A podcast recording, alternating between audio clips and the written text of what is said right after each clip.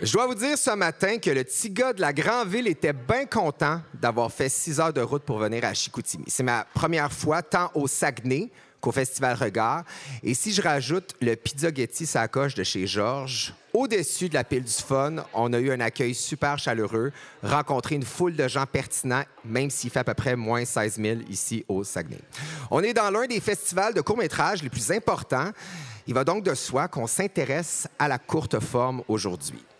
Oui, on aurait pu vous parler durant une heure du court-métrage, de son histoire, mais on a plutôt décidé aujourd'hui d'ouvrir sur la courte forme en culture. Comment la courte for- forme vit, son impact sur son public, ce qu'elle comporte comme défi, qualité, mais aussi comme défaut. On a aussi choisi de vérifier si le constat social que tout va beaucoup trop vite, que tout raccourcit et diminue est aussi vrai en culture. Des albums qui sont devenus des EP, des lettres d'amour de Simone de Beauvoir et Sartre qui sont devenus des tweets de 140 caractères, en passant par la mini tourtière du Saint-Hubert ou du Joe Louis qui est devenu gros comme un 25 cents, si tout ceci se transpose aussi dans l'univers culturel.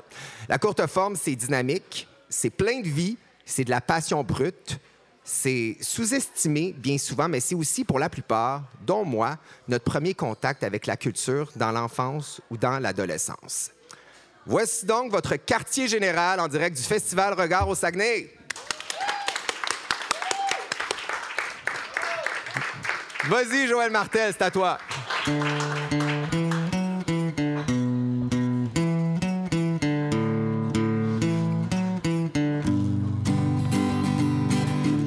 J'ouvre la radio et c'est une chanson avec des oh oh oh oh oh oh oh oh.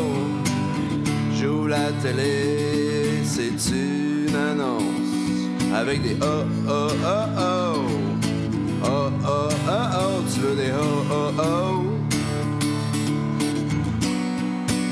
Ben v'là des oh oh oh. Veux des oh oh oh. Ben v'là des oh oh oh. Sur ta playlist Juste des chansons Avec des oh oh oh oh. Oh oh oh oh. Des chanteurs et des chanteuses Qui font des oh oh oh oh Oh, oh, oh, oh, tu veux des oh, oh, oh. Ben v'là des oh, oh, oh. Tu veux des oh, oh, oh.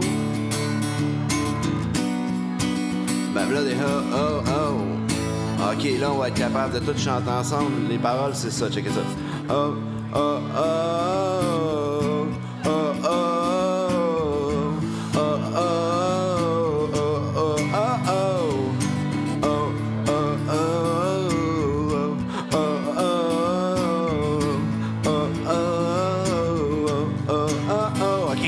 Oh, oh, oh. Oh, oh, oh. Tu veux des oh, oh, oh. Ben v'là des oh, oh, oh. Merci, Joël Martel. Hey, il y a du monde à messe. On est bien content d'être ici au Café Cambio. Euh, Je vous le rappelle, on est très, très heureux d'être au Saguenay avec vous. Euh, Moi-même, Jordan Dupuis, je vais animer ce podcast-là durant une heure. Je suis en compagnie de mes comparses de toujours, Catherine Perrault-Lessard. Salut, Jordan. Salut, Catherine. Marc-André Mongrain. Salut mon beau Jordan. Une petite nouvelle pour la route. Catherine Doucet, qui est chroniqueuse à ici Radio-Canada Saguenay. Salut Salut. la gang, très contente d'être avec vous autres ce Yes. matin. Merci de l'invitation. Plaisir, fière représentante de ton patelin. Ben, ça en prenait au moins une. Là, on est deux avec Exact. Joël Martel, Saguenay Represent. Joël Martel, musicien, chroniqueur et porte-parole non officiel du Saguenay. Oui, oui, et On a porte-parole de, de, de, de la vie aussi. Parfait. On va jaser avec toi euh, tantôt, toute l'heure, en fait, puis tu vas nous faire de la musique aussi. Je me retourne vers, no- vers notre imminence invitée. Vous savez, on a toujours ce rôle-là. Une imminence invitée, cette, euh, cette personne qui est avec nous toute l'heure pour discuter autour du thème. On vous l'a mentionné, le terme, c'est le cours. Et je me tourne vers la porte-parole de Regard, Sarah-Jeanne Labrosse. Salut! Salut! Donc, tu sais un peu dans quoi tu t'embarques pour la prochaine heure? Ben oui, je sais que ça va être le fun. Ça va être le fun. ça, Donc, t'es appelé à intervenir, me recadrer souvent, c'est ce qui arrive. Parfait. tu vas je vais faire le ça, je vais être là pour ça. Je te check. Tu as, aussi un petit job de- de- de- d'intervenante tantôt au niveau du temps. OK. Tu vas être euh, surprise tout au long de l'émission. Je suis prête à tout.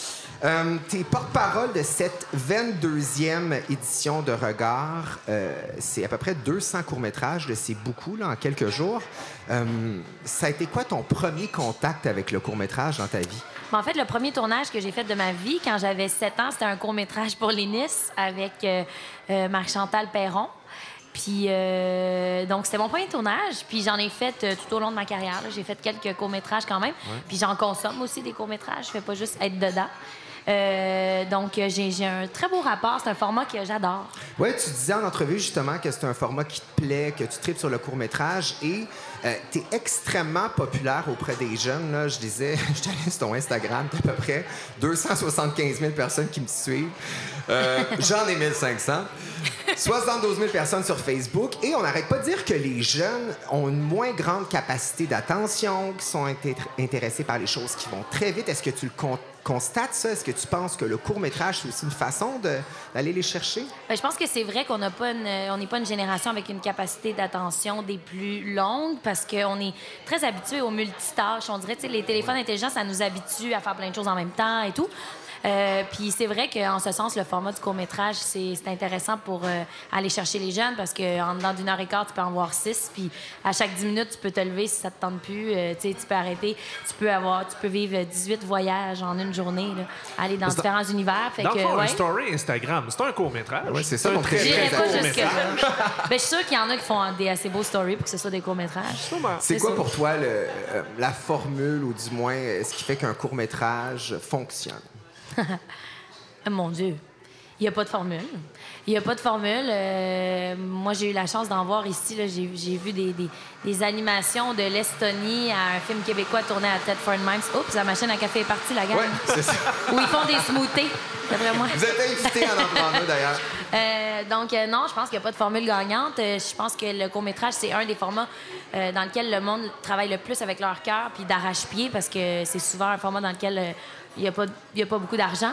C'est un trip de ça- gang, hein? Oui, c'est un trip de gang. Puis ça se sent que ça vient de, de- de gens ultra passionnés. Fait que c'est ça. La, la formule, c'est de, de garder l'idée que tu as mis sur papier puis de la rendre à l'écran parce qu'il y en a qui choquent en cours de route. Dans les deux courts-métrages euh, que j'ai vus, donc celui de Lé- Léa Clermondion et Switch and Bitch aussi, euh, est-ce que, Hein? est-ce que tu sens que euh, l'implication ou le trip de gang est plus grand lors d'un court versus un long métrage? Ben c'est vraiment différent parce qu'un court métrage, souvent, ça va être entre 3 et 5 jours de tournage. Même, il y en a qui c'est juste une journée et demie. Souvent, les gens sont là bénévolement pour le projet. On se donne, on compte pas les heures.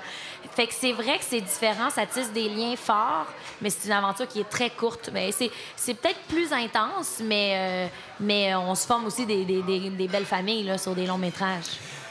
En ce moment, le court-métrage euh, commence à recevoir ses notes de noblesse. C'est bon, Denis Villeneuve en a fait un. Il y a Yann Englund Ouais. qui nous a vraiment mis sur la map aussi du court-métrage. C'est très cool. Il y a Sébastien Diaz qui en a fait à la télé. D'ailleurs, tu es même dans Féminin Féminin, qui est une web-série, donc de court, un court format de télé. Ouais. Euh, donc, on commence à s'intéresser au cours beaucoup, mais ça a été trop longtemps l'espèce d'enfant pauvre du cinéma. Et comment, en tant que comédienne, tu recevais avant les offres de court-métrage et tes agents surtout? Ah, ben moi, je veux dire, ça, je pense que c'est une fausse idée qu'on se fait, que les comédiens qui travaillent dans des séries qu'on voit à la télé ne sont pas intéressés à faire des courts-métrages. Je pense qu'il faut démentir ça absolument parce que même des fois, les créateurs, les réalisateurs, les auteurs de courts-métrages pensent que les comédiens qui vivent de leur travail, donc ceux qu'on a la chance de voir à l'écran, euh, qui ont la chance d'être à l'écran plutôt, dirait non à un court-métrage, snobberait ça parce que c'est trop court, euh, c'est pas payé, blablabla. C'est tellement une fausse idée. Tous les gens que je connais dans mon milieu là, veulent faire des courts-métrages parce que c'est juste l'occasion de- d'explorer. C'est- c'est d'explorer dans le jeu, d'aller dans d'autres univers.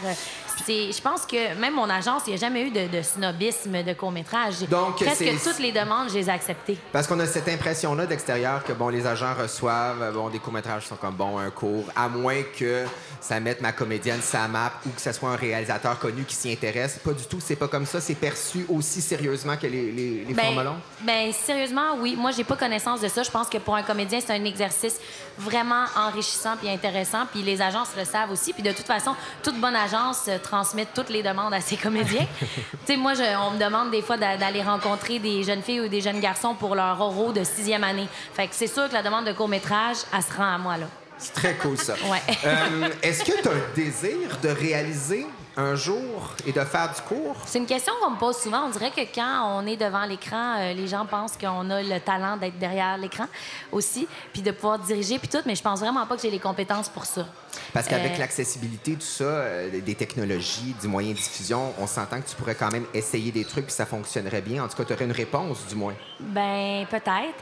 Ben, c'est une bonne question. Je pense que pour l'instant, j'ai pas cet intérêt-là euh, d'écrire ou de réaliser. Je l'ai, j'ai l'intérêt vers la technique, mais en tant que comédienne. Je m'intéresse beaucoup, aux lentilles, tout ça, toute l'arrière de la caméra, ça m'intéresse, mais pas pour en faire, juste pour connaître le milieu dans lequel j'évolue, puis comprendre les, les plateaux de tournage, puis tu sais. Toi, ça fait quand même quelques jours que tu es à Regard. Tu es arrivé mardi. Oui. On est samedi. Euh, Il y a une réelle effervescence là, dans la ville. Les Absolument. gens en profitent. Les gens boivent de la bière, beaucoup. Mangent des pizzaghetti. Les gens regardent des courts-métrages Regarde les extraordinaires. courts-métrages. On sent qu'il y a une grande fierté euh, de la part des Saguenayens, des gens de Chicoutimi par rapport à Regard. Et est-ce que tu sens que ça attire monsieur, madame, tout le monde, et que ça attire les jeunes? Est-ce que tu sens qu'il y a ce désir-là de s'impliquer? Ben, il y a une très grande fierté, comme tu dis, mais elle sera jamais trop grande parce qu'honnêtement, il y a de quoi être fier en tabarnouche de ce festival-là. Ben oui, faire venir du monde grand. des quatre coins du monde ici. Mais sérieusement, là, hier, moi, j'étais dans une école pour présenter des- une sélection de courts-métrages qui avait été faite pour les jeunes. Il y avait une réalisatrice qui venait tout juste de débarquer de l'avion. Elle arrivait de Téhéran pour présenter son film, qui est un film que j'ai adoré, qu'elle a tourné là-bas en une journée et demie avec peu de budget. C'est un festival là, qui nous fait découvrir du cinéma de partout. En une dizaine, ah, tu sais, hier, là, en une heure et quart, j'ai pu voir un film euh, du Qatar, euh, de l'Estonie. Euh, tu sais, je veux dire, jamais je, m'a- je, m'a- je, je, je m'attarde à ce cinéma-là normalement. J'ai comme même pas accès. Fait que là, je me disais, j'étais avec une gang de 13-17 ans, puis on voit des films de partout. C'est- Il y a de quoi être fier. hein. En tout cas, ils ont une chance ouais. extraordinaire Oui. d'avoir accès à ce type Ben de oui. cinéma-là. Même en- en- à Montréal, on n'a pas cette chance-là d'avoir un festival de court-métrage. Donc, c'est très cool de les propulser à un jeune âge dans ces univers-là. C'est très cool. Catherine Ouais. Doucet, tu veux rajouter quelque chose? Écoute, la ville est en effervescence, tu le disais. Les gens s'approprient ce festival-là. Les gens dans les salles, oui, euh, du monde de Montréal, les gens du milieu euh, du cinéma, mais il y a des gens d'ici Ben aussi. oui. Il faut venir du Saguenay-Lac-Saint-Jean pour reconnaître ces visages-là puis savoir que euh, c'est pas juste une affaire de justement du milieu cinématographique de Montréal qui débarque. C'est un festival qui euh, rend justice aux gens d'ici, qui fait plaisir aussi Ben, gens Absolument pas. Je pense Ouais. qu'il est de plus en plus grand public aussi, le festival. Tu sais, Ça a commencé en étant plus des gens qui évoluent dans ce milieu-là, qui venaient au festival. Puis maintenant, c'est des gens de partout. Là. Les- Et de le tous public âges. est dans les salles. Là. Ouais. Ouais, de tous les âges, puis de, des environs. C'est vraiment le fun de voir des salles pleines. Ouais. C'est très cool, surtout lorsque, souvent, lorsqu'il y a une trop grande offre culturelle, par exemple, à Montréal, les gens ne prennent pas ce temps-là d'aller voir des courts-métrages. Ouais, On se consacre davantage au long. Ce qui m'amène à lancer un débat qui va être probablement perdu d'avance, je vous dis tout de suite. Ben, écoute. Ouais, ouais, c'est ça. Donc, on va faire un petit débat pro-long et pro-court parce qu'il y en a encore qui tripent sur le format long, même si on est dans la capitale du court-métrage. Et j'espère que vous allez être gentils avec nous.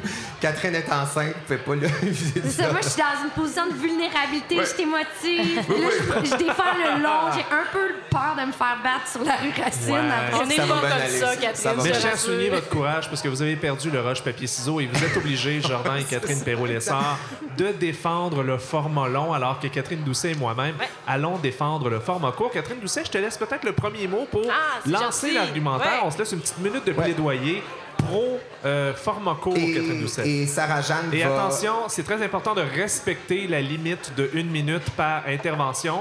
Sinon, Parfait. je ferai claironner le vilain klaxon On va trompette que donner le, voici. le klaxon à Sarah-Jeanne. C'est Seigneur. très désagréable. Essayez Oui. de respecter votre minute. Euh, C'est donc, vraiment euh, la- je, je pars le chronomètre dans 3, 2, 1. OK, je vais essayer de faire ça court euh, puisque c'est le thème d'aujourd'hui. Pourquoi court, c'est meilleur? Ben, parce qu'à l'ère du numérique, on a tellement d'offres culturelles. Je trouve que c'est une question de respect pour, euh, pour le public de la part de l'artiste que de laisser le temps aux spectateurs de consommer d'autres œuvres. Vous savez, c'était bien beau l'opéra de 4 heures quand on attelait la calèche, quand la nounou venait garder les enfants et qu'on pouvait sortir entre deux ouvrages de petits points ou encore euh, une broderie. Oui, on avait envie de se reposer dans une salle noire. On avait envie de de cette soirée-là. Mais aujourd'hui, on n'a plus ce temps-là. Il y a des milliers d'œuvres qui sont accessibles, que ce soit des œuvres littéraires, des œuvres musicales ou encore cinématographiques. On veut donc en consommer le plus possible. Et je pense que ça prend un classique, une œuvre vraiment mémorable pour que j'y accorde au moins deux heures. Personnellement, à chaque fois que je sors d'une salle de cinéma, ou presque, et que l'œuvre a duré plus de 90 minutes, j'ai l'impression qu'il y avait une demi-heure de trop. Et je vais finir là-dessus. Le klaxon trompette Avant a le klaxon. parlé. Merci, Maître Goldwater du. Ça fait plaisir d'être ici avec vous ce soir. Ouais, donc, euh, je, je laisse maintenant le, le- le flambeau à Marc-André Mongrain. Donc, Tellement d'accord C'est avec une ma minute collègue encore? Catherine Attends Doucet. une seconde, Une commence minute pas tout de suite. Non. Faut que je time. OK, on 3, est prêt? 2, 1, action. C'est parti. Tout à fait d'accord avec ma collègue Catherine Doucet.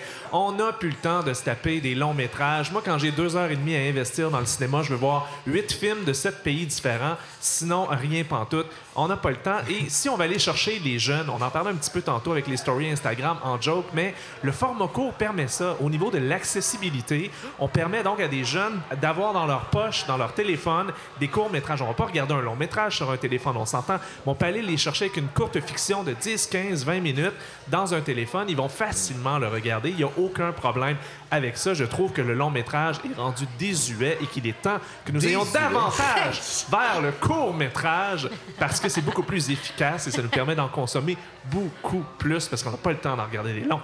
Bravo. hey, t'as quand même fait 47 secondes. Ouais, ça a bien J'ai été. fait ça court et convaincant. Oh, parfait. Bon, Dans là, trois. on- Fait que Deux. tu y vas avec ton plaidoyer de 8 minutes? Ben, écoute. Je pars le chrono. Parfait. J'aime le long, car dans la vie, tout va trop vite. on texte au lieu de s'appeler, on lit des chroniques de Richard Martineau au lieu de romans, on se fie au statut Facebook de nos amis pour se forger une opinion au lieu de lire les quotidiens. Les gens votent Trump, car il tweet sa vie en 140 caractères, et le monde semble aimer ça. Les gens couchent ensemble durant 12 minutes, après deux becs et jouent dans un booty call de Tinder. Bref, aimer le long en 2018 et prendre son temps, c'est devenu un acte de foi, un acte de résistance, de rébellion, de prise de position.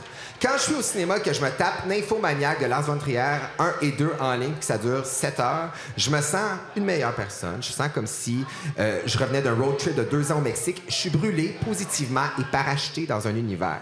Même chose pour Millennium, Titanic, la liste de Schindler, la trilogie de Wajdi Mouawad. Bref, le long, c'est comme une science de sexe qui a qu'un milieu, un début, une fin. Puis Je sais pas pour vous. Et Mais moi, je viens d'avoir du Je ça- prends ma job vraiment au sérieux. hein. Ouais, voilà. Catherine, Catherine es-tu prête à recevoir euh, une bonne chance pour sauver OK, on joue, là. On, On joue. joue, tellement là. peur, c'est incroyable. Et c'est parti. OK, mais on va se le dire, là, le format court, c'est juste une carte de visite des réalisateurs qui veulent produire du long. là. Ils font ça en attendant. C'est une façon peu coûteuse de savoir s'ils ont le potentiel. Ah, tout le monde s'est tué en plus pour entendre ça. Euh, Ils font ça en attendant pour voir s'ils ont le potentiel de faire un long métrage. là. On fait un format court parce qu'on n'a pas eu d'argent pour faire un format long. Ben La vérité, là. tu sais, qu'est-ce qu'il y a de plus Un story Instagram de Joanie d'Occupation Double ou, genre, le film Ceux qui font les révolutions à moitié n'ont fait que se creuser un tombeau? La réponse est super facile. C'est les formats longs qui vont traverser le temps. Et c'est parce Ouais. que traverse le temps qu'on reconnaît la vraie valeur d'une œuvre. Euh, moi, je suis tellement fière quand je lis une brique, quand je lis la bête creuse d'un couvert à l'autre. Il n'y a pas de fierté à consommer six courts-métrages en dix minutes. Puis là, on s'entend-tu que c'est pas ça la culture, consommer rapidement? Au contraire, on veut développer des relations. Les formats courts, c'est juste là pour J'ai envie de catchy. Hey, merci, ma J'aurais dû le faire plus tôt. Hey, merci, ma chum, d'avoir pris ce rôle ingrat de jouer le personnage d'une fille contre le coach. Je trouve ça super. Wow, OK. Donc, premier contre-argument, euh, Jordan Dupuis, tu te sens une meilleure personne après avoir regardé Nymphomaniac Ouais, ça, c'est vraiment épeurant. C'est un peu bizarre, là. C'est en partant un petit peu bizarre. Ben, j'avais. euh, On s'entend que c'est un exemple. Mais oui, je me sens meilleure personne. Je sens qu'il y a, il y a un. Il y a une prise de conscience que l'autre a pris du temps à faire son film, que je suis là, entier, disponible physiquement. Je bouge pas durant deux heures et donc je me laisse euh, amener Mais dans un imagine voyage. si tu peux vivre exactement cet examen de conscience-là, En tout minutes. ça en 12 minutes. Ouais, mais 12 écœurant. minutes, on oublie ça Après ça, tu vas rapidement. pouvoir aller cuisiner un bon repas. Encore, Sarah, encore la surconsommation, Non. toujours plus pour Non, non, moins non. cher. Tu peux Non. prendre ton temps davantage sur des choses comme préparer un repas, C'est ça. puis regarder Au lieu un d'acheter des court-métrage repas de 12 minutes. congelés. là. Allô, yoga show, chose que je devrais Exactement. faire Mais un autre commencer à Non, mais parlant de repas, là, ben, on s'entend un court-métrage, c'est comme manger une poutine, c'est manger du fast-food. Alors Ouais. qu'un long-métrage, c'est comme prendre un repas, genre chez Merlin ou chez Toqué, là, c'est bon. Que plus c'est long, plus c'est bon. Ben oui, pas on parce aime que Mais ça. non, long on peut manger meilleur. puis ça prend deux secondes, puis c'est délicieux. Et non L'argument seulement ça, mais il y a des- l'achète. il y, a des pensées. Il y a des, des pensées qui sont euh, sur une ligne de George Washington, du Dalai Lama, nommez-les, qui durent à peu près trois ou quatre Bah, mots. c'est que- de la pop Qui peuvent vous permettre... Non, non, non. Il y a Non. des pensées de gens qui peuvent vous permettre là? de réfléchir pendant des heures avec quatre mots à peine. Personne se rappelle du discours fleuve de Barack Obama. Tout le monde se rappelle le Yes We Can. Ça, c'est Oh, mémorable. Ça, ça voyage dans le temps. C'est court, c'est précis, ça va dans ta tête, ça prend une petite place dans ton cerveau. rappeler le court-métrage qui a gagné le- l'Oscar du meilleur film? Cette année? Ouais, ah non, tu peux pas parce que personne Je s'en pense que c'était souvient. La La Land. Non, c'est a aussi l'argument. non, c'était Moonlight. Mauvaise enveloppe. c'est ça. Ben justement, ça prouve qu'il faut les mettre plus de l'avant, les courts-métrages. Tout à fait. Il faut une meilleure valorisation des courts-métrages. Oui. Et c'est ce qu'on est en train de faire avec ce podcast, tout à fait. Et je tiens à dire aussi, c'est Et je tiens à dire qu'ils ont fait un bon choix en se présentant. tout à fait. Ils ont, ils ont une sacrée bonne porte-parole. Elle a les meilleurs arguments. Oui, c'est ça. Mais il y a aussi l'aspect de l'argent. Les gens, maintenant, aiment ça en avoir pour leur argent. Imaginez, là, vous allez au cinéma, ça vous coûte 14 piastres, votre popcorn, votre Puis liqueur. tu vois huit films, mon Dieu, c'était cœur. Ben, c'est bien. Parce que si tu veux parler d'argent, c'est encore plus intéressant de permettre à des cinéastes qui n'ont pas l'argent de faire un long métrage de faire des formats courts. Là, tout d'un coup, ça devient plus euh, strictement aux riches de pouvoir faire des œuvres que les gens peuvent consommer. Si on valorise les cours, on valorise les artistes Mais qui n'ont pas d'argent et qui peuvent faire une œuvre. Ben, Denis Villeneuve, euh, il me semble qu'il y avait une coupe de pièces dans son portefeuille. Marc-André, donnons-leur de l'argent pour faire un long à place aux créateurs. Pourquoi, pourquoi C'est si 12 minutes, c'est assez pour raconter leur histoire? Exactement. Mais c'est difficile de raconter une histoire en 12 minutes. La plupart Non. doivent faire des choix très déchirants. non, Moi, je je pas été aux projections d'hier parce que ça n'a pas l'air difficile pour eux autres. C'était magnifique. C'était magnifique, tout à fait. Moi, j'ai l'impression Je qu'avec le court-métrage, je reste sur ma faim. J'ai l'impression d'être dans un buffet, puis de prendre un petit peu de tout, mais pas goûter vraiment un vrai repas. C'est cette impression. C'est parce que tu n'as pas regardé les bons cours. Parce que si t'allais vraiment, justement, l'argument tartare, hein, quand tu manges un tartare, t'as pas besoin de le préparer pendant deux heures. Mais Il est vraiment, prêt, tu là, c'est pas vrai, vous le pensez même pas. Non, je pense pas du tout, une maudite seconde. De toute façon, c'est ce qui conclut le débat. Il va falloir faire trancher quelqu'un. Et je pense que l'arbitre idéal, qui a été neutre depuis tantôt, c'est Joël Martel, Ouais! qui a remporté le débat. Moi, je pense qu'on devrait arrêter de faire des films puis avec l'argent construire des autoroutes.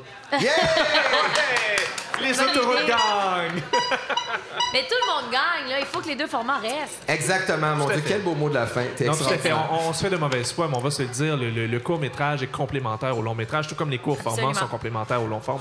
Mais l'exercice a été intéressant, en fait, de se positionner dans le côté long, le côté court, parce que ça nous a fait ressortir certains préjugés qu'on a sur le court-métrage et pourquoi on est d'emblée porté à toujours aller voir des longs métrages. Il y a comme une fausse impression que le court-métrage n'est pas professionnel. Ouais, c'est vrai. Il y a comme une impression que c'est euh, un projet étudiant semi-fini, tu sais. C'est tellement pas ça, tellement C'est de Tout ce que j'ai vu à. Regard l'an dernier, c'était hallucinant. C'était Ah ouais, de, vraiment. de- de production équivalente à un long métrage, mais t'en voyais huit différents au lieu d'en voir un seul. Exact. Et de grâce, avant des longs métrages, programmez-nous un court métrage. On est là, Ouais. on est vrai. captif, on s'est déplacé. Pourquoi pas en mettre? Le beau bien fait bien, ça. Oui, exact, raison.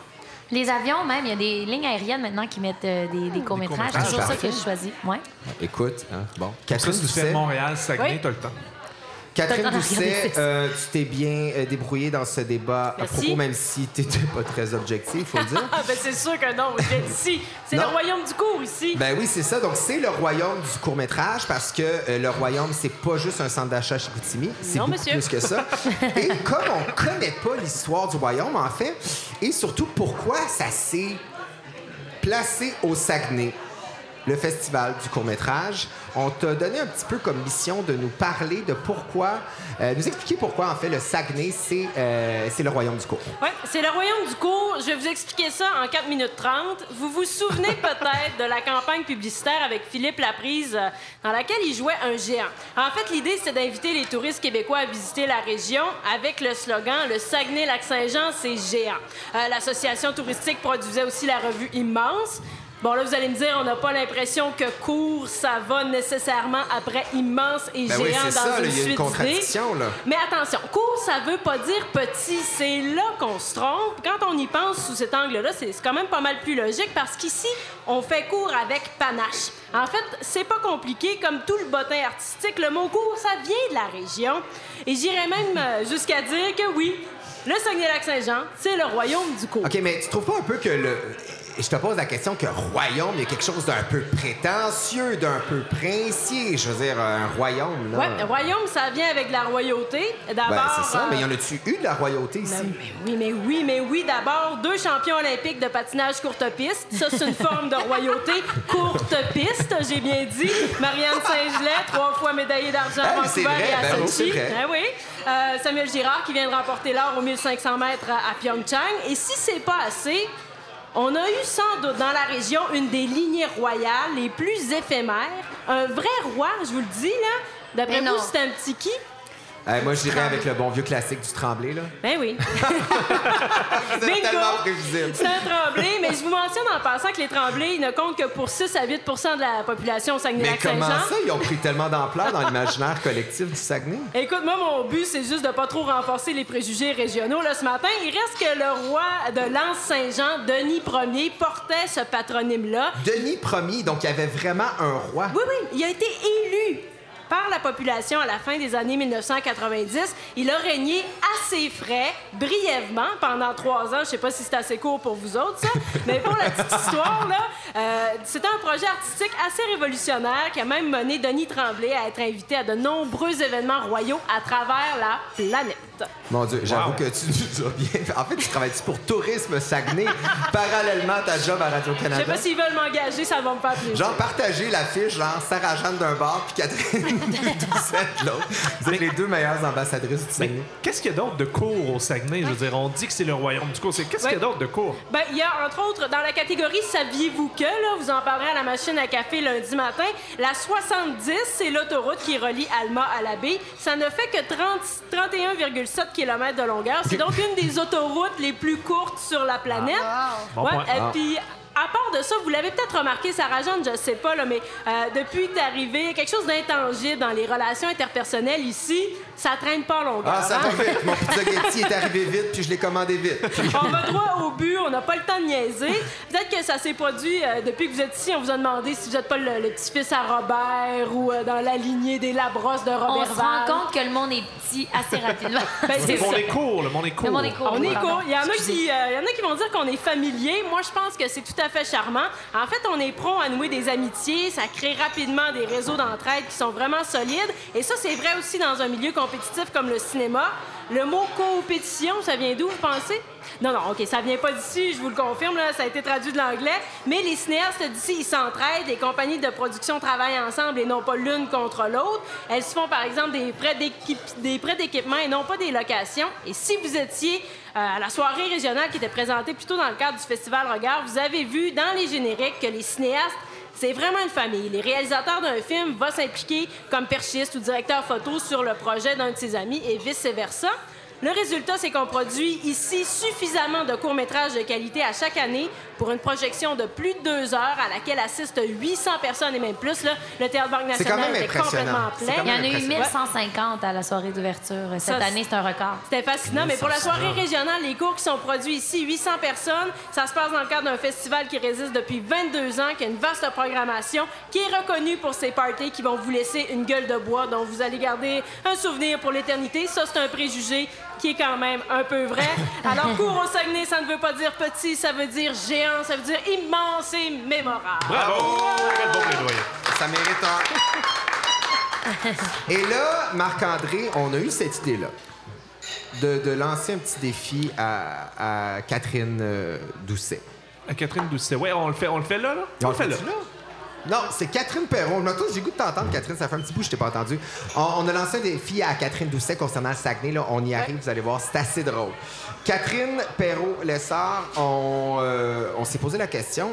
Il me semble que tout, euh, tout raccourci, tout, euh, on a le temps pour rien, tout va trop vite. Comme bien vu, hein, de dire ça aujourd'hui. Ah, on a moins de capacité d'attention. Ben oui, là, on n'arrête pas de dire que le QI moyen diminue, que la capacité c'est ça d'attention, c'est genre 22 secondes chez les 17 ans. C'est 8 secondes, hein? Bon, ben, tu vois, c'est moins j'étais- qu'un poisson J'étais rouge. généreux. Ben, c'est quand même assez triste. Et est-ce que ça se traduit, ce, ce raccourcissement-là, est-ce que ça se traduit en culture? Donc, tu as décidé de regarder ça un petit peu, puis je trouve ça bien intéressant ce, que, ce dont... Ben, euh, on pourrait, par, par exemple, croire que la durée des films rapetisse, mais c'est pas vrai.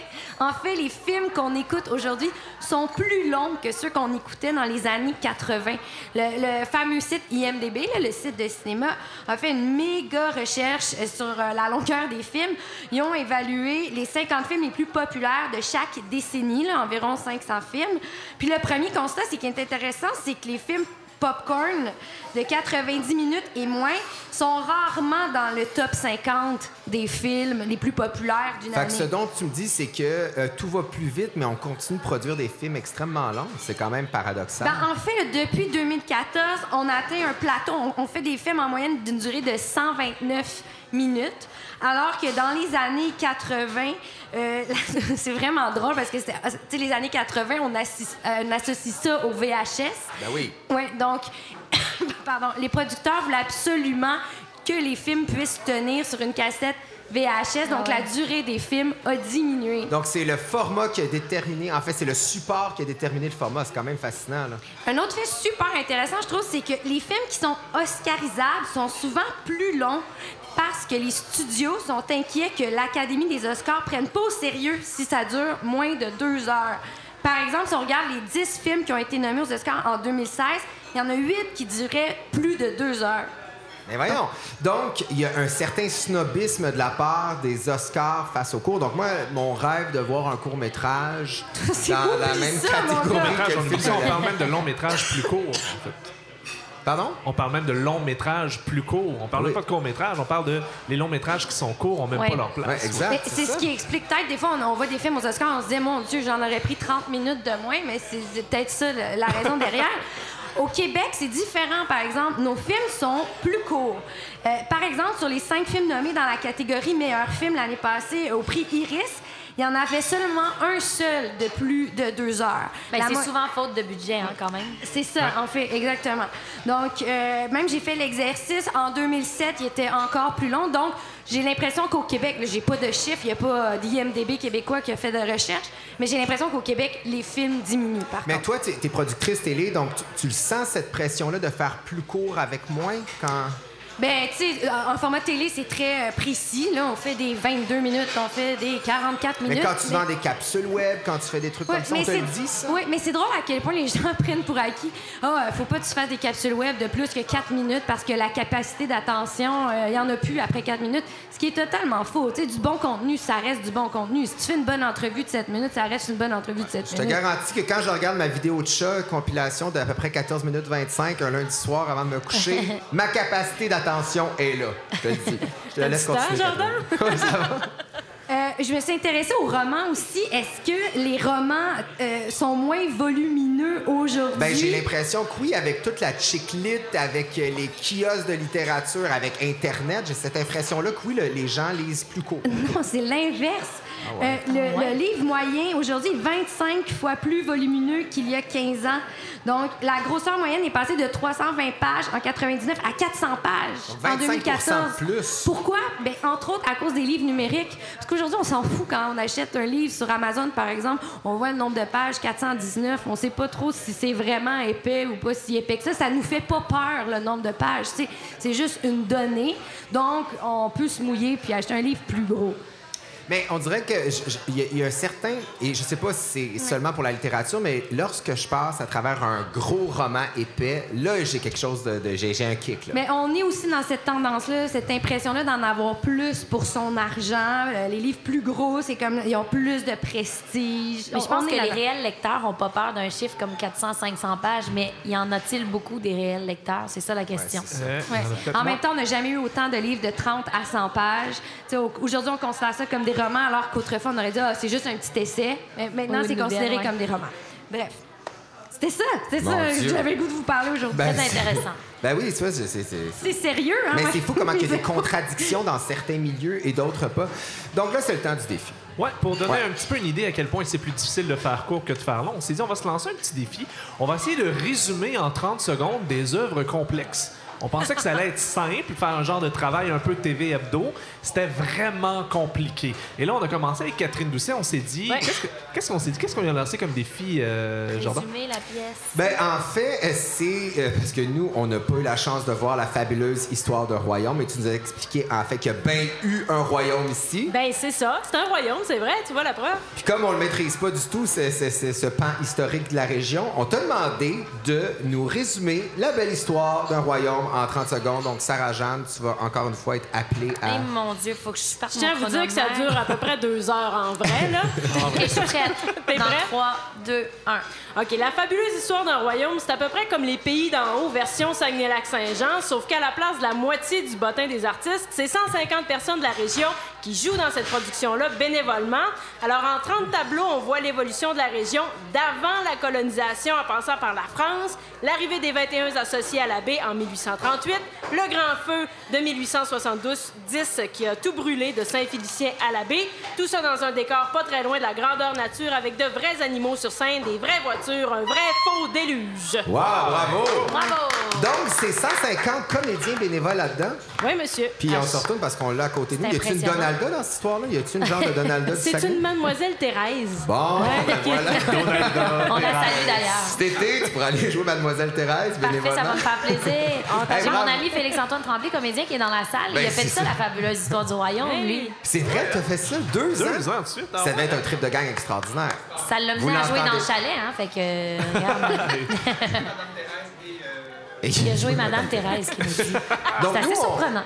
On s'est donné euh, un défi différent parce qu'on s'est dit, puisqu'on connaît pas euh, la fabuleuse histoire d'un royaume, mais qu'on connaît la Bible, on s'est Oh. dit, pourquoi pas résumer la Bible en 30 secondes? Et là, je dois dire que la Bible, ça fait un petit bout, je l'ai pas lu, hein, en tant que jeune homme gay, c'est pas mon livre de Une petite chevet. œuvre simple, le- Donc voilà, à part si j'ai ce fervent désir de brûler en enfer, je lis pas souvent la Bible, mais faut quand même dire que c'est impressionnant. là. La Bible, là, en résumé, c'est 66 livres au total. Et là là là là. Ouais, c'est à peu près 1000 66 livres de belles aventures. De, be- de belles mora- C'est moralités. loin d'être du cours. Hein? Non, c'est- exactement. Donc, c'est 1600 Tu parles de ans d'histoire. ou non? pas encore. OK. Euh, c'est juste, Je c'est suis trop juste une mise sérieuse en- dans ma démarche. tu prends ça vraiment à cœur, je trouve ça beau. Donc, c'est 1600 ans d'histoire. Il y a 40 personnes qui ont collaboré à la Bible. Et là, nous, ce qu'on lisait à l'école ou ce qu'on nous a imposé, euh, c'était le Nouveau Testament, mais ça vient en deux parties. Tu as l'Ancien Testament qui est 39 livres. OK, on Tu va le. Nouveau. Testament qui a 27 livres. Donc, moi, de mon côté, j'ai décidé de me consacrer au Nouveau Testament. Donc, c'est quand même une épopée historique à résumer en 30 secondes. On Est-ce commence que tu avec... l'as lu pour, pour ton défi du jour? À l'hôtel hier soir. À l'hôtel, j'ai fait ça. Oui, je te dirais que, que, Il y a que pas c'était loin. Ok, loin. parfait. Je te dirais que je me suis endormi avant. J'ai préféré mon, mon, mon pizza Getty à la Oui, place. je, te dis- je te dirais. Ok, je On commence avec qui, là? Marc-André. Commence avec moi? Vas-y. OK, donc le Nouveau Testament en 30 secondes, c'est parti. En 3, 2, 1. Le Nouveau Testament est un livre archaïque paru en 363 que j'ai reçu à ma première communion et que j'ai évidemment jamais lu, mais qui a longtemps servi de coussin entre ma porte de chambre et le mur et qui m'a donné vraiment beaucoup de euh, culpabilité culpabilité parce que je l'ai jamais lu. Selon Wikipédia, ça consiste en cinq parties. J'ai pas le temps de vous les résumer, ça dure 30 secondes. Le Nouveau Testament, c'est un peu le climax de l'histoire biblique où le personnage principal de Dieu, un genre de bourru passif-agressif, très possessif avec ses pommes et manifestement hyper rancunier, se reprend pour avoir puni l'humain pendant plus de 2000 ans. Et là, à la fin, Dieu et les humains ne font qu'un, comme Marie-Ève Janvier et Jean-François Brault, et règnent dans le Nouveau Jérusalem. Hey, 32 secondes! Non, c'est bon. Honnêtement, tu pourrais trouver une job J'ai plus ça. d'encanteur. Est-ce que quelqu'un a une T'as même eu le temps de faire une joke. Mon Dieu, ben? Hey, Regarde, hein. t'es tellement burlesque, j'adore ça. Catherine euh, Perrault-Lessard. On dirait vraiment qu'on anime un podcast Parce qu'il y a deux Catherine autour de la table. Les dur, deux, hein? ils ont les cheveux bruns, je suis mélangé. Là. Puis des Donc, Catherine. Perrault-Lessard, vas-y. Non, mais moi, j'ai pris ça au sérieux. Là. Toi, t'as fait des jokes. Moi, j'étais comme aimez-vous les uns les autres. Là. Chacun son non, OK. approche. OK, un, deux, trois, go. Oui. Jésus, fils de Dieu, naît à Bethléem. Sa famille, persécutée, fuit pour Nazareth. Ah, c'est vraiment sérieux, mon affaire. Après son baptême, Jésus commence à faire des miracles et devient comme cool. Il parcourt Israël pendant trois ans avec ses disciples. Pendant ce temps, il change l'eau en vin, guérit des lépreux, délivre un démoniaque muet, aide Zachée à descendre de l'arbre. Jésus est arrêté par les Romains et condamné à être crucifié. Il meurt 33 ans, ressuscite et depuis, vit dans nos cœurs. Ah, Ah, mon Dieu! voyons donc. Bon, 22 secondes. T'as fait ça Catherine. même trois Ça- secondes, puis j'ai tout compris l'histoire. J'ai tout compris, Même pas ben besoin oui. de la lire. My God, t'as même réussi à plugger Zaché. Eh, ça, C'est genre malade. la seule chose à laquelle je tenais, Zaché. c'est plugger Zaché. Ben oui, c'est ça. Il nous a tellement marqué. Moi, euh, c'est ça. Donc, je me suis concentré sur le Nouveau Testament, soit dit en passant. Donc, j'y vais dans. J'ai un autre timer à partir. Ouais, hein. il reste un autre gorgée d'eau? timer. Oui, je suis prête. Et dans 3, 2, 1. Un dude invisible a inventé le paradis et l'enfer, soit Burning Man, sa MD, ou le pont Champlain à l'heure de pointe. Il a aussi créé une femme soumise et un homme contrôlant. Mathieu, Marc, Luc et Jean, le boys band inspiré, racontent dans quatre livres leur vision de leur lead singer Jesus. Mathieu dit Jesus accomplit ce que l'Ancien Testament disait, donc Jésus c'est un suiveur. Marc dit Jésus c'est un modèle à suivre. Il confirme que Jésus c'est le petit fatigant dans ta, dans ta classe du secondaire. Ensuite, Luc il dit Jésus sauve les pauvres et les lépreux, donc c'est un bon gars. Jean confirme le statut de gourou de Jésus car celui-ci promet la vie éternelle à ceux qui croient. Ça, Je te laisse un buffer. Donc, restez sur leur fin, s'ensuit une épopée historique que Luc, de Luc qui raconte l'histoire du christianisme, rien de moins dans une suite. Bref, on faisait la morale il y a déjà 1600 ans et ça continue encore aujourd'hui. Tu peux bien être trop long, ça a pris 45 secondes. J'ai donc même pas un esprit de synthèse. Ouais. Ça n'a pas de Effectivement, sens. Tu vois comment c'est dur de faire un bon cours. Moi, je pense qu'on devrait voter. C'est qui le meilleur résumé De la de la Bible? On va y aller par applaudissement. Marc-André.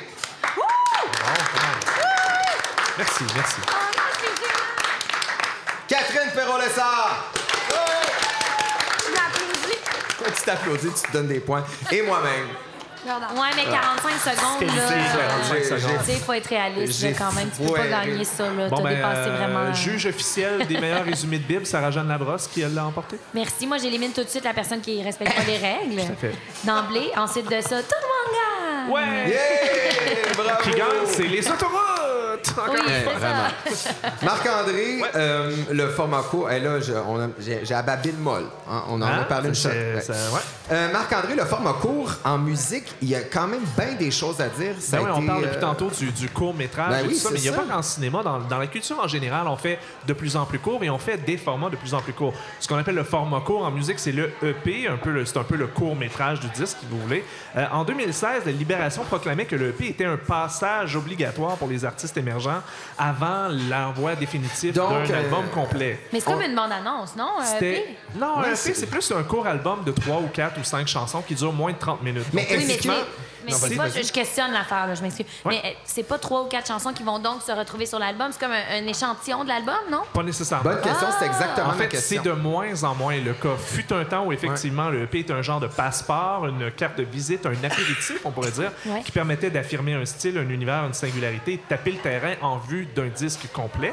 Or, euh, le EP est devenu un format de plus en plus important en soi, notamment parce qu'il y a de plus en plus d'artistes indépendants qui ont maintenant les ressources pour enregistrer chez soi et qui n'ont pas nécessairement donc un gros studio à 10 000 piastres, euh, la toune, comme euh, Joël Martel a chez lui, évidemment. De ça, Joël, un beau studio à 10 000 piastres? Oui, oui, plus que ça, même. Plus que ça? Ah oui, 10 oui. 000 piastres, Ben, tout est en or, parce que tout, tout ce que je fais est en or avec lequel je travaille. Ça s'entend. Ça s'entend Oui, avec ta. D'ailleurs, en l'auditeur a aussi changé ses habitudes un peu d'écoute de la musique euh, qui sont de plus en plus volages. Hein. Rares sont ceux qui écoutent des albums complets maintenant. Donc, la mode est aux playlists, ce qui veut dire qu'on fait plutôt des hits. On fait quelques chansons, puis on les fait paraître comme ça, on les lance dans le monde avant même d'avoir nécessairement un album qui est plus complet. Oui, c'est ça. J'ai niveau- l'impression que les artistes s'intéressent davantage à avoir du succès avec certaines chansons plutôt que de proposer euh, une épopée musicale où on écoute la chanson de la 1 jusqu'à la 12 en entier. là. Mais c'est tellement le fun quand ils font l'exercice, vraiment, Ouais, de faire vrai. un album de la 1 à la 12, puis que ça se suive. C'est vraiment intéressant quand vrai. même, mais ça se fait de moins en moins, t'as raison. C'est ça, je me souviens de l'album de Lauryn Hill, euh, fallait que tu l'écoutes du début jusqu'à la fin,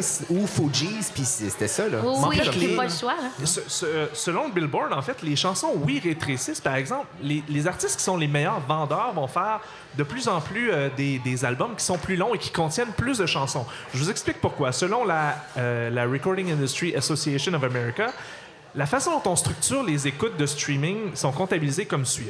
Donc, si on a 150 écoutes sur Spotify, par exemple, ça équivaut à l'achat d'une chanson.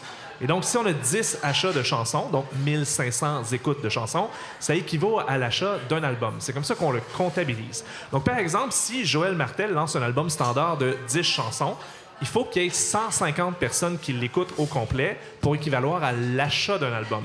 Alors que si Joël Martel fait paraître un album de 24 courtes chansons, ben là, il faut seulement 72 personnes qui écoutent l'album au complet pour équivaloir à l'achat d'un album. Ça fait donc plus d'argent plus facilement. Euh, si quelqu'un va faire un album, par exemple, de 24 courtes chansons, il va, euh, se- ça va le mener plus rapidement vers une certification platine. Mais il va donc Mais gagner il plus faut d'argent. faire 24 courtes chansons. Ben oui, c'est ça. c'est- mais mais c'est quand C'est pas C'est mal ce que vraiment- Joël fait, en c'est fait. intense. Euh, C'est Ah pas oui? mal sa spécialité. C'est beaucoup. Même Mais en c'est format quand même spectacle. troublant, vous trouvez pas, dans le sens que maintenant, la réalité économique et ces formats-là de diffusion musicale ont un impact direct sur la création. Donc, les gens fait. pensent à ça en premier lieu. C'est quand même triste. Mais ça a toujours été le cas. Dans les années 90, il y avait aussi des gens qui faisaient deux, trois hits et qui devaient enregistrer des chansons moyennes pour remplir un album parce que un CD, ça durait 45 minutes à 60 minutes et donc il fallait créer pour remplir un format. On a toujours rempli des formats en création. Je pense à euh, Sir Arthur Conan Doyle qui écrivait dans les journaux, à Alexandre Dumas aussi qui écrivait des longs romans qui s'étiraient sur des semaines et des semaines pour faire plus de sous. Ils vont, ils, ils allaient noyer l'histoire, noyer l'intrigue dans des mots pour euh, récupérer plus d'argent. C'est pas nouveau Ben effectivement. ouais, hein? Tout à fait. Il n'y a rien de nouveau là-dedans. En revanche, les chansons, la durée des chansons raccourcit de plus en plus. Surtout les hits, en fait, dans le Billboard Hot 100. Les chansons de 2017, en moyenne, étaient de 3 minutes 42, donc une baisse de 7 secondes par rapport à 2016. La chanson Gucci Gang de Lil Pump, euh, qui est parue l'an dernier, Lil Pump? était la, Lil Pump, et qui était la plus courte chanson du, du top du Billboard en 42 ans. Elle dure 2 minutes 4 c'est-à-dire environ 3 secondes de plus que la moyenne des chansons de Joël Martel. Donc, il y a de l'espoir, Joël. Je pense que le Billboard va un jour te rattraper. Tu es juste un visionnaire. Euh, même au niveau des spectacles, le, format change aussi. On est de plus en plus dans les formats showcase. On est encore dans la bulle des festivals qui se poursuit. Donc, on s'abreuve de festivals d'abondance pardon, de groupes qui jouent de moins en moins longtemps. C'est un peu le principe de l'échantillon. là. Genre, on va chez Costco, on goûte un petit morceau, puis on s'imagine qu'on va acheter la boîte de 72 à côté. Donc, les artistes se rendent en festival, vont jouer un 30-40 minutes et ils vont espérer que les gens vont payer pour aller voir la version longue qui dure Et peut-être toi une heure qui, et qui, demie. qui travaille dans, dans l'industrie musicale, est-ce que, est-ce que ça fonctionne, cette stratégie-là? Ça fonctionne un peu, cette stratégie-là, sauf qu'on commence à voir la fin un petit peu de ça. On a un exemple ici au Québec. D'ailleurs, euh, tout récemment, euh, Alex Martel, le programmateur du euh, Rockfest de Montebello, annonçait que cette année, les festivaliers avaient demandé que les, groupes jouent plus longtemps et qu'il y en ait moins. Et donc, il a acquiescé à leur demande et a décidé de booker une vingtaine de groupes de moins qu'à l'habitude pour leur offrir des prestations au lieu de 45 minutes de durée jusqu'à une heure. Mais là, ça devient vraiment audacieux dans, dans le contexte actuel, là, parce que c'est Tout à 20, fait. euh, 20 artistes de moins, potentiellement, qui attirent des gens. Donc, c'est c'est- moins de têtes d'affiche euh, pour vendre des billets de festival, mais les festivaliers demandaient ça et ils acquiescent à leur demande. Il va y avoir de plus en plus une tendance vers ça, même en Angleterre. Le Guardian, je lisais un article euh, super intéressant où on disait que les gérants d'artistes, les agents, refusaient de plus en plus euh, des, prestations trop courtes. Même si les festivals pouvaient payer, par exemple, le même cachet pour une prestation de 20 minutes au lieu de 45 minutes, donc les artistes sont mieux payés pour moins de temps les agents refusent de plus en plus parce qu'ils jugent que leurs artistes ne peuvent plus se faire valoir dans ce format-là. Et donc, il y a de plus en plus de pression sur les festivals pour réduire le nombre d'artistes qu'on voit leur affiche et les faire durer un petit peu plus longtemps chacun. Mon Dieu, c'est intéressant. Je- Par contre, pas ça cette veut pas dire que ceux qui jouent moins longtemps sont moins intéressants et on en a une bonne preuve avec nous, Joël Oh, Martel. le beau lien! qui va pouvoir agripper sa guitare Genre, et nous jouer une deuxième chanson. Ça, c'était ma transition absolument abracadabrante. Il va nous chanter une chanson que j'adore qui s'appelle Saint-Hubert et qui me donne faim à chaque fois. Oups, c'est parti.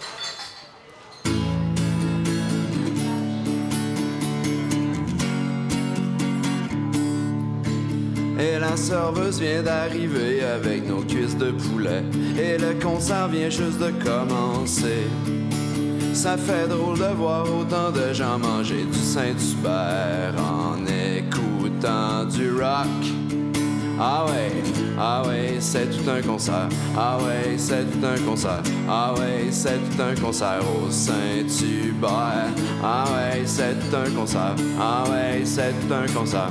Ah ouais, c'est tout un concert au Saint-Hubert. Et le chanteur rock complètement le Saint-Hubert. Et un rappeur arrive et le rejoint sur scène. Tout le monde hurle, cet homme doit être très populaire. Tout le monde chante, moi j'entends juste des onomatopées. Ah ouais, c'est un concert. Ah ouais, c'est un concert. Ah ouais, c'est un concert au Saint-Hubert. Ah ouais, c'est un concert. Ah ouais, c'est un concert. Ah ouais, c'est un concert au Saint-Hubert. Wanna wanna get trick, wanna get no, wanna wanna get it, wanna want you, want you, wanna get it, wop wop wop, did it get you, wanna wanna get you, John, wanna get the hoocha, wanna wanna get ya, hoocha, wanna wanna get ya, hoocha, wanna wanna get you, wanna wanna get you, chin, wanna get help. Ah ouais, c'est un concert. Ah ouais, c'est un concert. Ah ouais, c'est un concert au Saint-Hubert. Ah ouais, c'est un concert. Ah ouais, c'est un concert. Ah ouais, c'est un concert au Saint-Hubert. Ah ouais. Ah ouais. Au Saint-Hubert. Ouais. Ah ouais. Au Saint-Hubert.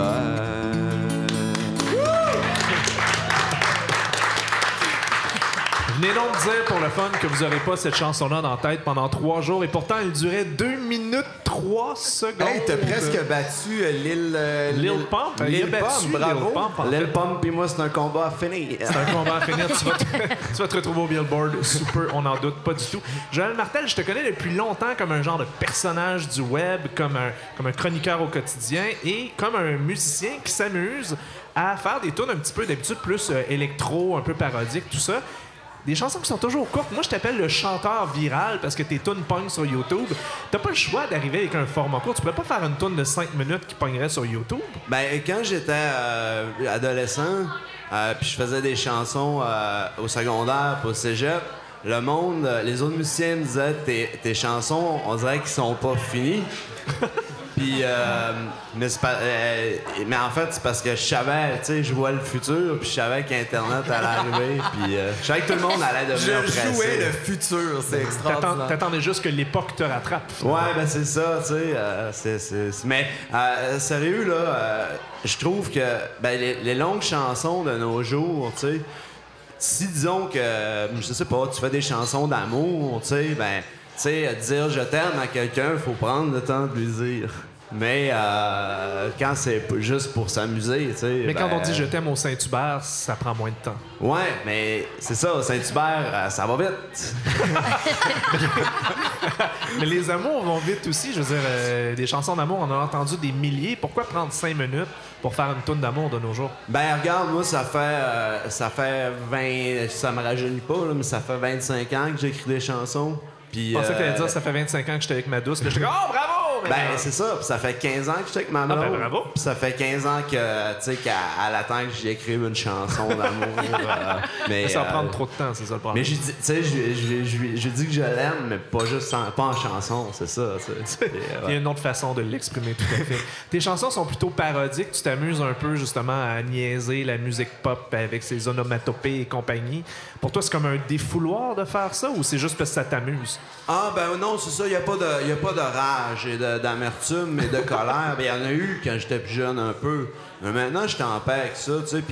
Mais je trouve que euh, euh, c'est un peu, euh, tu sais, la, musique, ça a toujours été un univers où, c'est un peu convenu, à mon avis, tu sais. On, on essaye de faire ce que les, les, Américains font comme musique. Puis là, on essaye d'adapter ça à notre sauce. Puis des fois, je trouve que c'est lisse, puis il y a, y a- y a comme pas de personnalité dans la chanson. Puis sais, je dis pas ça pour tout le monde, on s'entend. Puis je veux pas faire un, gars de la bottine souriante de moi. Mais, mais tu sais, je trouve des fois que le monde, on- ils, ont, ont peur de faire des affaires bizarres. Puis pourtant, tout le monde a envie de faire des affaires bizarres, un peu, là.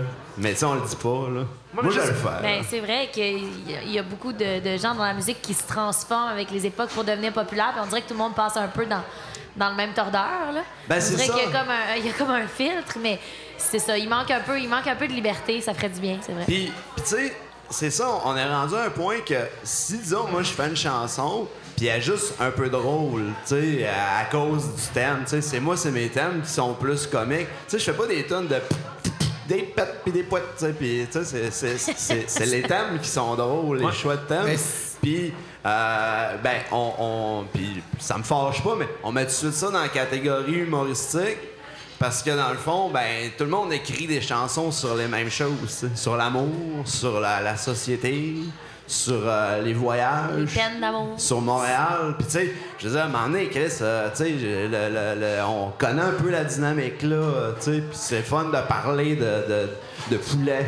C'est le fun de parler de poulet un petit peu. Je trouve qu'il y a pas assez de poulet dans l'entrée. Mais c'est intéressant ce que tu dis parce que dans toutes les autres sphères, on cherche souvent de la légèreté dans nos vies qui roulent trop vite, de stress. On est les premiers à triper sur des vidéos virales absurdes, à demander à nos animateurs télé de faire des stuns pour être le plus drôle possible. Puis on dirait que quand ça vient le temps de parler de musique, on est moins à l'aise. Ouais, ben c'est ça. C'est tout le temps assez. euh, ben, on, on, essaie de, refaire ce qui marche, puis euh, c'est ça. J'aime ça quand je vois par exemple, je vais pas nommer de nom là, mais quand je vois un artiste qui, qui fait une chanson, puis je fais le saut.